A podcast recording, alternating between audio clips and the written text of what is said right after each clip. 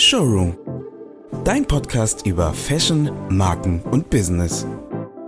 Heute mit Mona.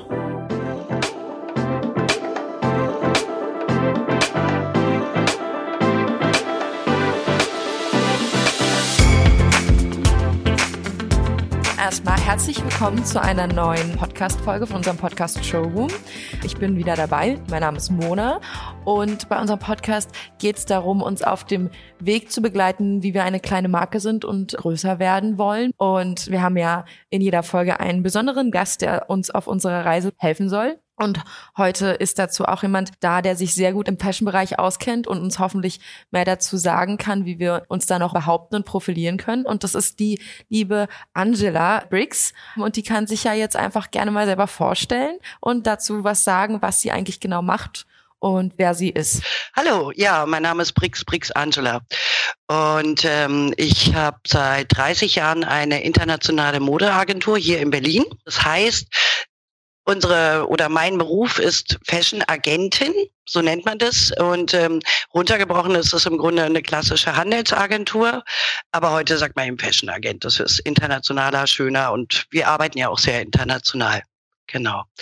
Und ähm, vor 30 Jahren war es natürlich auch möglich, in Berlin eine internationale Agentur zu haben, weil dann sind ja auch die Mauern gefallen und ähm, Berlin wurde wieder wie in den 20er, 30 Jahren wieder eine richtige Modehauptstadt, was lange nicht so war, wahrscheinlich auch durch die Ortung und ähm, das war natürlich großartig von Anfang an mit dabei zu sein. Und es gibt natürlich Agenturen, die gibt es schon viel, viel länger. Aber dass Berlin als Standort so magisch und interessant wurde, ist eigentlich erst seit 30 Jahren wirklich wieder so. Und wie würdest du sagen, bist du eigentlich zu diesem Fashion-Thema gekommen? Also hast du jetzt von klein auf schon gedacht, okay, ich werde nicht Prinzessin, ich möchte Fashion-Agentin werden? Oder kam das auch bei dir erst später? Also ich bin eigentlich beides. Natürlich bin ich auch Prinzessin und Fashion. Nein, und dann ist auch Königin. Nein, war ein Scherz. Es ist so, dass die meisten Vertriebler sind meistens Quereinsteiger. Und natürlich habe ich auch was studiert, Wirtschaft und Gesellschaftskommunikation, nur vor langer Zeit. Das war noch eine andere Zeit. Es war schwierig, damit einfach fortzufahren. Was heißt schwierig? Nicht schwierig, aber es war einfach nicht mehr so angesagt. Und in Fashion gerät man so ein bisschen, kann man quer einsteigen. Also gerade im Vertrieb, weil dafür gibt es keine Ausbildung. Bis heute nicht. Also es wird darum gekämpft, es müsste ein Gesetz verabschiedet werden, dass man wirklich im Beruf ausgebildet sein kann. Viele sind Groß- und Einzelhandelskaufmann. Das ist aber nicht was ein Vertriebler macht, also was wirklich eine Agentur leistet. Das ist viel umfangreicher. Könntest du dann mal so, also ich meine, unter Vertrieb können wir uns ja was vorstellen, aber so vielleicht ein, zwei Aufgabenbereiche, was denn so wirklich ein Fashion-Agent dann macht bei dir im Unternehmen? Was sind so, so Kernaufgaben, die es immer gibt und die ihr also immer auf der Tagesordnung zu stehen habt quasi? Also grundsätzlich zu sagen, dass unsere Aufgabe als Fashion Agent, wir sind quasi das Zwischenglied zwischen dem Designer und Produzenten. Das kann eine Person sein, also, also jetzt nicht nur eine Person, sondern es kann in einem Team sein, dass da sowohl ähm, die Produktion und auch das Design ist. Aber es gibt auch Unternehmen, die haben Produktion und Vertrieb und holen sich einen Designer dazu oder der Designer ist auch der, der den Impuls gibt und sucht sich dementsprechend Leute. Und auf der anderen Seite gibt es den Kunden und unser Kunde ist jemand, der einen Laden besitzt, der auch größere Häuser wie Galerie Lafayette, KDW, Pico und Kloppenburg, die eben alle auch in Berlin ansässig sind, große Unternehmen. Und ähm, die Firmen, mit denen wir arbeiten, sind ja international. Das heißt, die kommen aus Holland, aus Spanien, aus Italien, aus Frankreich, aus Dänemark. Und die Kunden reisen nicht unbedingt dorthin, um ihre Kollektionen zu schreiben oder zu ordern, wie man das nennt, sondern machen das gerne, dass sie die sichten auf den Messen, auf den internationalen Messen, kommen dann aber in den Showroom, um eine Order zu tätigen, direkt für ihren eigenen Laden auf ihre Bedürfnisse und ihre Kunden zugeschnitten. Und dabei unterstützt der Agent wiederum den Kunden. Wir sind praktisch dieses Zwischenglied, dieses Zwischenglied zwischen Design und Produktion und auch dem Kunden. Okay. Es gibt natürlich auch Designer, die sich ja so ein bisschen selbst um ihre Vermarktung kümmern. Was würdest du denn sagen, warum ist es wichtig oder was spricht dafür, sich denn jetzt eine Agentur zu suchen und so einen Fashion-Agenten, der einen da unterstützt und ihm einem auch ein bisschen Arbeit abnimmt? Also was sind so die Vorteile davon? anstatt es selber zu machen. Hm, ich arbeite ja auch mit Designern und es ist so, dass ein Designer, der steckt ja oft in seine Kollektion sein ganzes Herzblut. Und es gibt Kunden, die in den Showroom kommen, die Kollektion durchschauen und natürlich zeigt man ihm alles und viel. Und dann gibt es aber auch manchmal Kunden, die nicht so taktvoll sind, die sagen, das ist aber hässlich und das will ich nicht. Und wie kann man nur sowas machen? Und wir haben festgestellt, bei den Designern, die ihr Herzblut da reingestellt haben, verhält es sich wie eine junge Mutter. Wenn du, wenn einem Designer sagst, das ist aber schrecklich oder nicht hübsch oder gräuslich, dann ist es, als wenn du einer jungen Mutter sagst, dein Kind ist aber hässlich, dein Bieb. Und das ist nicht so schön für beide Seiten. Nicht. Fatal. Und ähm, es gibt natürlich begabte Designer, die auch Verkäufer sein können oder auch andersrum. Aber es ist oft besser, das zu trennen. Weil der Designer informiert uns über seine Absichten, warum er bestimmte Stoffe gewählt hat, bestimmte Schnitte, bestimmte Farben. Und ähm, oft ist es ein Trend aufgegriffen, oft ist es aber auch eine eigene Idee, die vermittelt werden möchte. Und das ist genau unsere Aufgabe, da genau zu vermitteln. Ja, und du hast ja auch gesagt, dass, dass die Firma jetzt seit 30 Jahren gibt. Würdest du sagen, dass es in den letzten Jahren, also sage ich mal auch durch den ganzen Schwung und die ganzen neuen Trends, auch eine Veränderung in, in euren Aufgaben gab, so in der Agentur? Also, dass ihr jetzt irgendwie andere Aufgaben habt als noch vor zehn Jahren? Ja, natürlich, weil ähm, es haben sich ja auch Systeme verändert. Und ähm, es gibt sowas wie B2B und B2C und das gab es früher nicht. Das heißt, wir konnten mehr Service auch bieten und es haben sich Orderrhythmen verändert, weil ähm, wir verkaufen saisonal. Das heißt, ähm, immer ein halbes Jahr bevor die Ware im Laden ist, ist unser Job. Das heißt, wir haben sechs Monate Lieferzeit. Und es ist nicht zu verwechseln, dass Agenten sind keine Großhändler. Wir haben kein Lager. Wir vermitteln dieses Geschäft. Und sechs Monate später wird es ausgeliefert. Und dementsprechend ist es halt so, dass da teilweise Lieferrhythmen verändert wurden. Und das ist auch das, was allgemein etwas kritisiert wird, dass früher gab es vielleicht zwei Saisons, Sommer und Winter. Unterdessen gibt's Pre-Spring, Pre-Fall, dann gibt's noch eine Between, dann gibt's Back to School. Also ständig gibt es neue, neue Impulse. Und so schnell kommt man gar nicht hinterher. Und wir haben zum Beispiel festgestellt, dass es bestimmte Trends gab, wie die Culotte.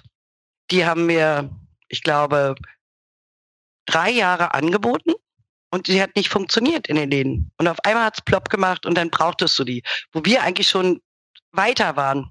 Und dann, ja, und das ist natürlich das, was du nicht einschätzen kannst. Aber das ist ein Gefühl, was man dafür entwickelt. Und eben Augen auf, schauen, wie laufen die Menschen rum, wo sind sie, was wollen sie.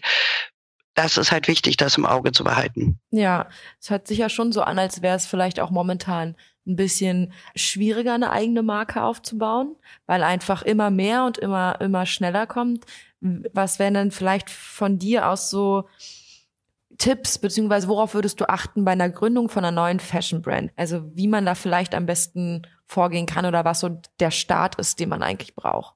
Also es gibt natürlich Designer, die ihre Kollektion selber anbieten. Aber wie gesagt, aus schon genannten Gründen würde ich da ein bisschen von abraten und ähm, es ist besser, sich zu spezialisieren, weil als Designer hast du schon wahnsinnig viel zu tun. Also du Beschaffung von Materialien, die Schnitte machen, auch den ganzen Vertrieb aufbauen, auch die ganze, ja, die ganze Logistik und auch die Geschäftsführung. Alles liegt bei einer Person.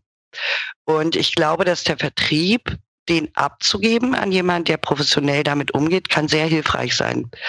Und ähm, wenn ich jetzt ein junger Designer bin, der eine Marke aufbauen möchte, dann würde ich mir jemand suchen, der schon professionell ist und nicht nur diese eine Marke macht, sondern die ins Portfolio mit reinnimmt.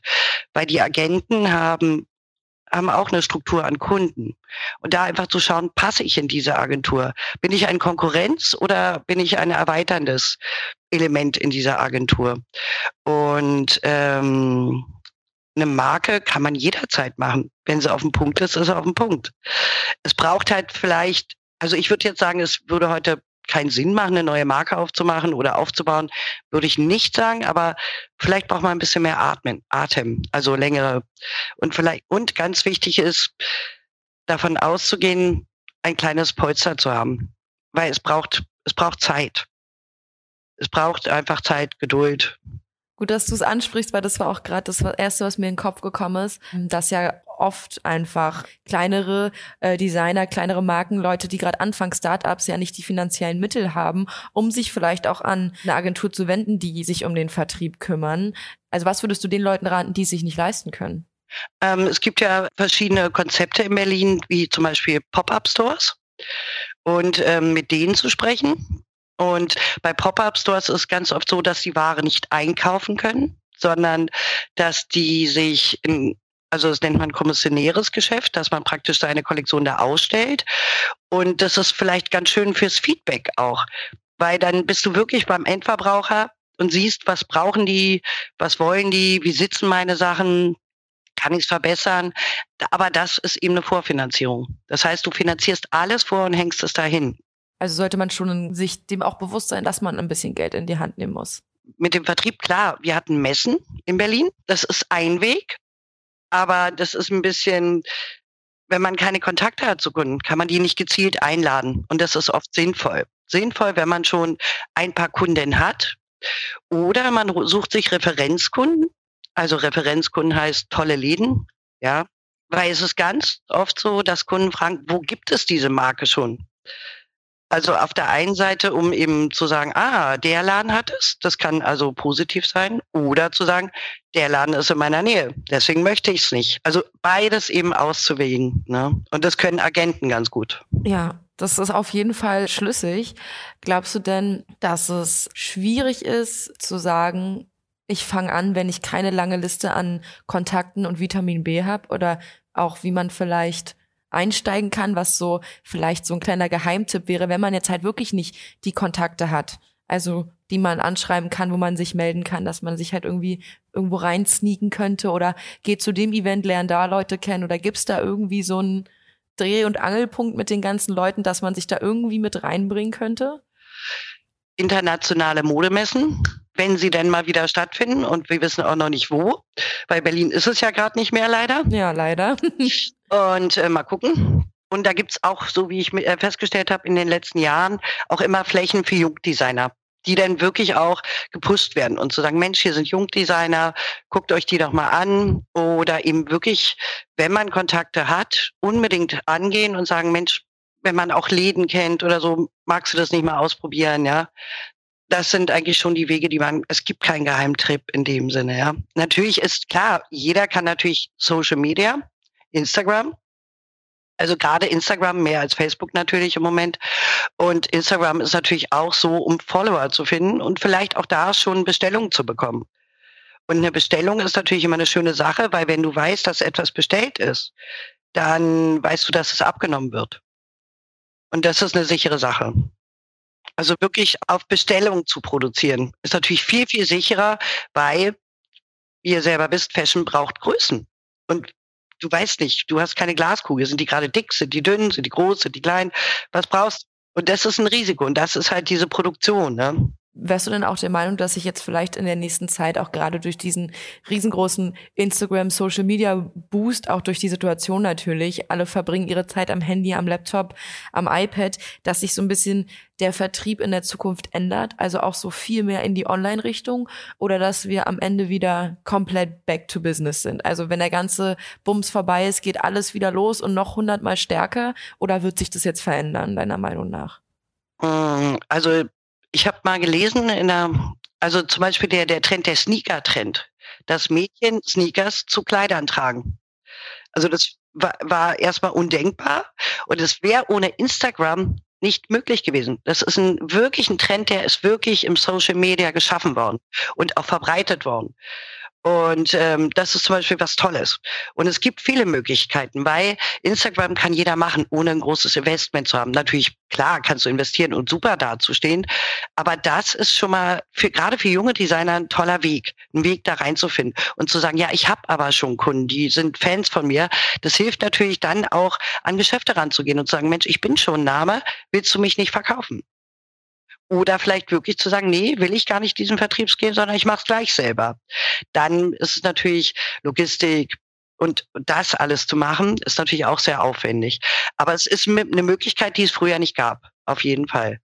Und ich denke, dass die ganze Online-Präsenz natürlich ganz wichtig ist, weil im ersten Shutdown zum Beispiel im März haben wir noch verkauft und dann bin ich wie ein kleines Plummi vor der FaceTime rumgehüpft und bin auf Tische gestiegen, weil ich lange Kleider gezeigt habe, weil die man sonst nicht sehen, bin wieder runtergehüpft und habe da wirklich wilde Shows gemacht und war trotzdem unterhaltsam.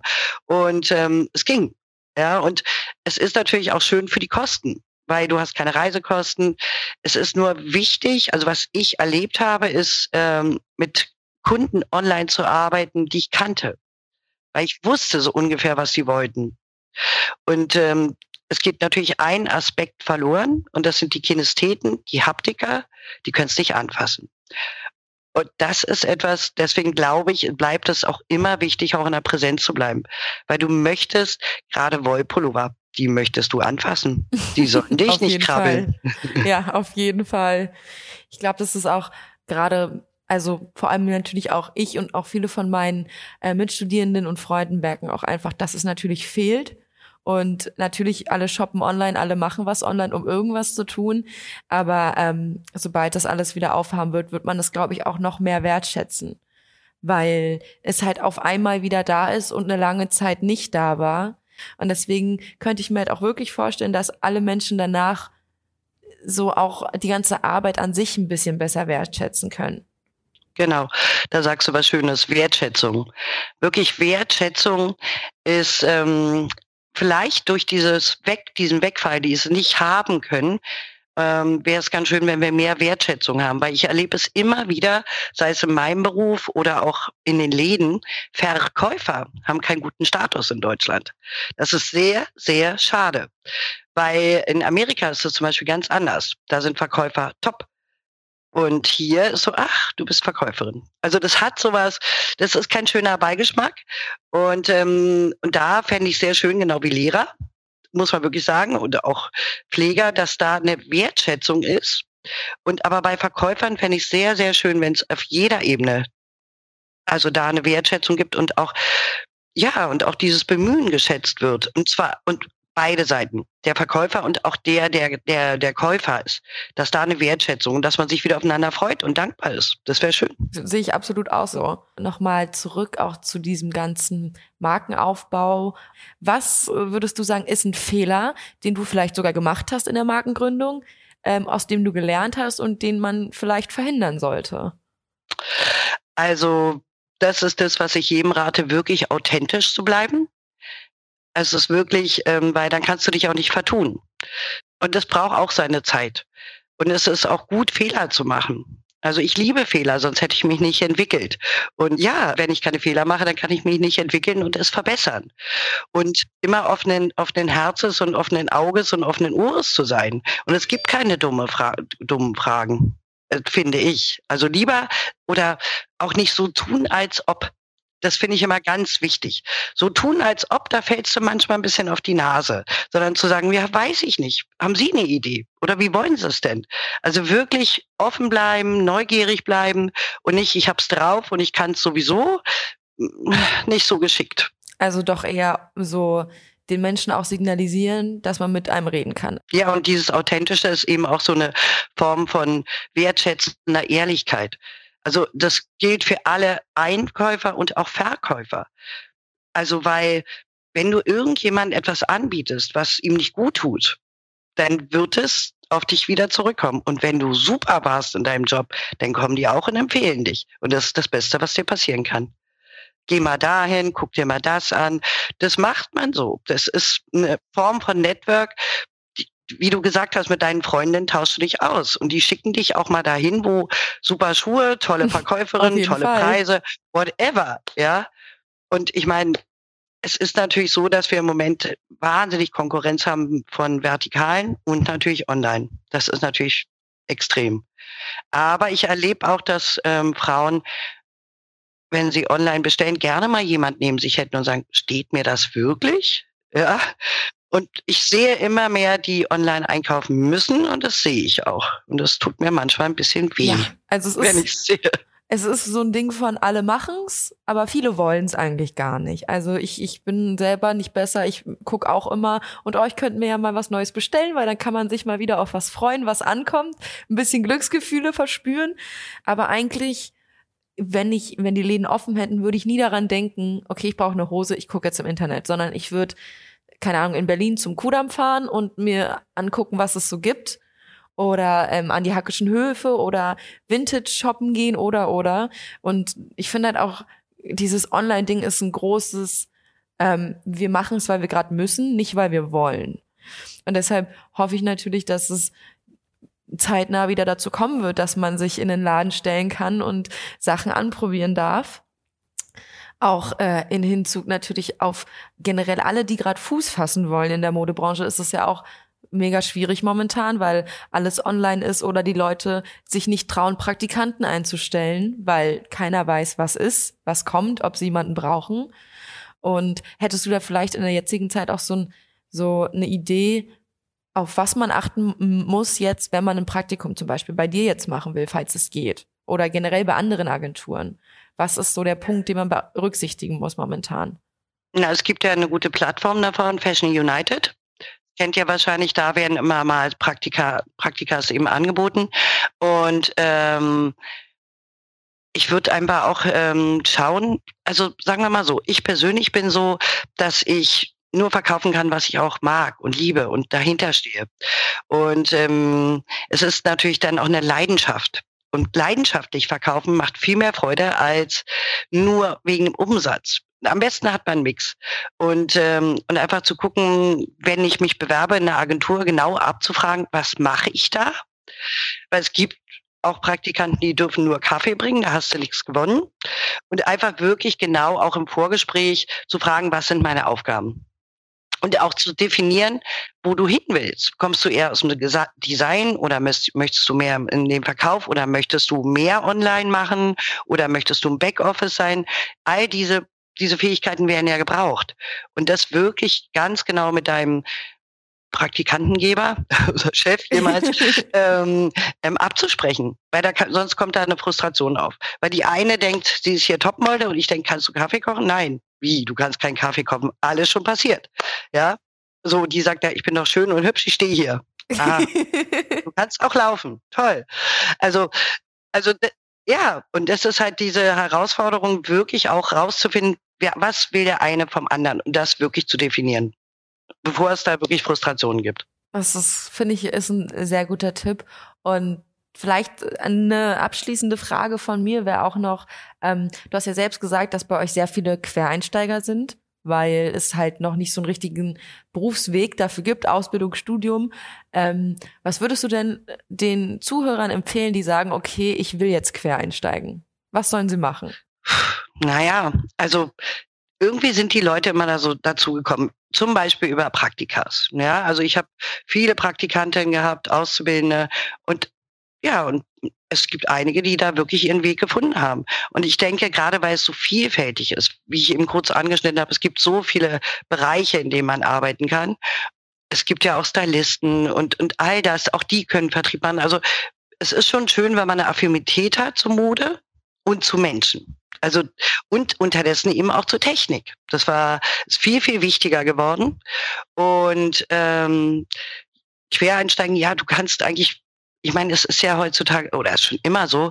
Ich glaube, von 100 Prozent, die einen Ausbildungsberuf haben, bleiben nur 20 Prozent in ihrem Ausbildungsberuf. 20 Prozent, das ist nicht viel. Also von daher, Quereinsteigen ist immer möglich, egal wo du herkommst. Also ich habe mal Automechaniker gelernt, aber die, die Mode hat, hat mich einfach immer gereizt. Ne? Und Menschen und auch natürlich rechnen können, mit Zahlen umgehen können, ist nicht verkehrt. Es geht ja einfach darum, gerade wenn du jetzt anfängst, brauchst du ja oft Finanzierung. Und selbst wenn du keine brauchst, sagen wir mal, du hast die Möglichkeit, das privat zu bekommen oder so. Es ist immer gut, einen Finanzplan zu haben. Und der sollte so ausgelegt sein, dass er Best Case und Worst Case. Also alles berücksichtigt. Und wenn man das scheut, dann lass die Finger davon. Dann mach's nicht. Weil es ist wirklich wichtig, den Überblick zu behalten. Das finde ich ist ein sehr guter abschließender Rat. Ich bedanke mich sehr herzlich bei dir, dass du dabei warst und dass ich mich mit dir unterhalten durfte. Ich fand es sehr spannend und ich habe auch das Gefühl, unsere Zuhörer konnten ganz gut mitnehmen, dass man halt auch, wenn man eine Affinität für etwas hat, Quereinsteiger sein kann und auch in der heutigen Zeit, also jetzt gerade mit der Corona-Situation, dass trotzdem was geht. Und ja, ich möchte mich bei dir bedanken und hoffe, du hast noch einen schönen Tag. Ja, Mona, das wünsche ich dir auch einen viel Erfolg, euch weiterhin. Und ich freue mich, wenn wir uns bald wieder alle in die Arme nehmen können. Das hoffe ich auch. Alles klar. Dann wünsche ich dir noch einen schönen Tag. Tschüss ja, es war auf jeden Fall mal wieder ein super spannender Podcast. Und ähm, wir konnten natürlich auch was für Bär mitnehmen, nämlich dass es vielleicht gar nicht so doof ist, einen Plan zu haben und Menschen zu suchen, die sich helfen können, weil auch wenn man immer denkt, man kann alles selber machen und man schafft alles, es gibt einfach Aufgaben, die man vielleicht auch mal abgeben muss, auch wenn man sich damit nicht ganz so sicher fühlt. Ich hoffe, dass ihr auch so ein bisschen mitnehmen konntet, wie ihr euch vielleicht in die Modebranche gerade bei so Fashion-Agenten reinschlängeln konntet. Also jetzt zum Beispiel beim Praktikum oder auch einfach quer zwischendurch mit reinsteigen. Und ja, wenn ihr noch Fragen habt, könnt ihr uns natürlich gerne kontaktieren über unseren Instagram-Account. Der wird auch in den Notes unten drin stehen. Schaltet gerne wieder ein beim nächsten Mal. Wir haben natürlich dann auch wieder einen spannenden Gast. Und unseren Podcast könnt ihr immer bei Spotify hören, bei Apple Podcasts und auf den ganz normalen anderen Podcast-Plattformen, zum Beispiel auch dieser. Dann wünsche ich euch noch einen schönen Tag und wir hören uns.